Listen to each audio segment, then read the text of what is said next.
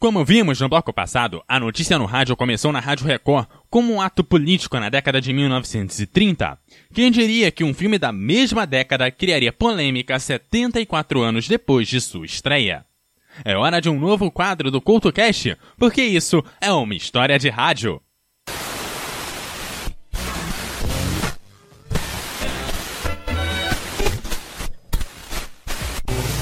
História de rádio.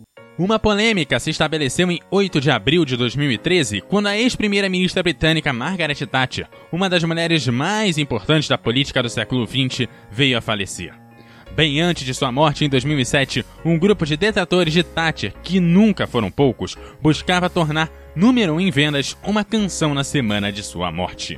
A canção em questão faz parte do filme O Mágico de Oz, de 1939, cujo refrão diz Ding Dong, The Witch is Dead, ou em bom português, Ding Dong, A Bruxa Morreu.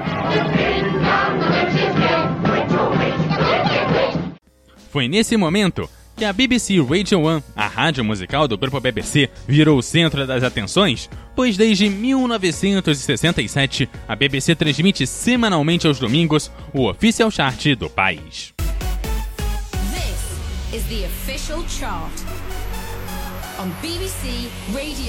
O Top 40, com as músicas mais vendidas no Reino Unido, agora tinha um dilema: como agir caso a música realmente chegasse na posição de número 1? As festas de comemoração, uh, desculpem o termo, mas essa era a ideia, adotaram a música como seu hino oficial. Apesar dos jornais mais conservadores criticarem e acharem a campanha de muito mau gosto, a música acabou entrando nos charts, mas não sem uma contra-campanha dos apoiadores de Tátia, levando à posição de número 35 a canção I Am Love with Margaret Thatcher. Em português, Eu Estou Apaixonada por Margaret Thatcher.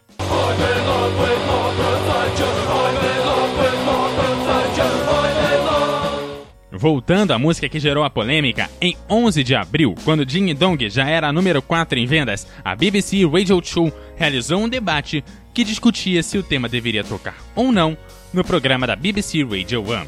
Isso mesmo, um programa da BBC discutindo ela mesma. Durante o debate, a própria Margaret Thatcher foi citada por um dos partidários da canção Tocar, que argumentou que uma das maiores defesas de Thatcher era a liberdade de pensamento e expressão, principalmente quando citava o leste europeu. Oportunista ou não, a liberdade de expressão mais uma vez entra nesses debates. O diretor da BBC disse que a proibição só faria a música chegar ao número 1 e garantiria sua permanência no posto durante semanas, mesmo achando o tema desrespeitoso pelo menos naquele contexto.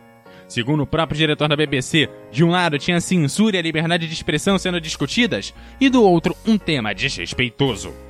Foi quando chegou o domingo, 14 de abril, e o tema já era número 2 quando começou o Official Chart, com a expectativa de se haveria ou não a reprodução completa do tema. Por volta das 7 da noite, uma audiência que aguardava a resposta a obteve.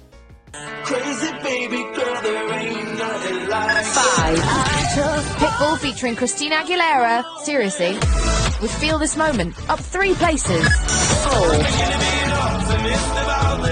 Bastille with Pompeii. Up one place. Three. Pink featuring Nate from Fun. Just Give Me a Reason. Down one place which means that we've got a brand new entry at number two. To explain more, here's Newsbeat's music reporter, Sinead Garvan. This is Newsbeat. Tributes poured in across the world for Margaret Thatcher when she died on Monday, but there were also people throwing street parties around the UK. An online campaign began in 2007 to try to get this song, Ding Dong the Witch is Dead, Isso mesmo, a apresentadora do jornal Newsbeat, programa da própria emissora, entrou no ar para explicar os motivos de uma determinada música estar na posição de número 2. Foram expostos 7 segundos da música, seguidos de uma explicação de quem foi Margaret Thatcher, a divisão de opiniões sobre ela e a campanha online que levou a música àquela posição.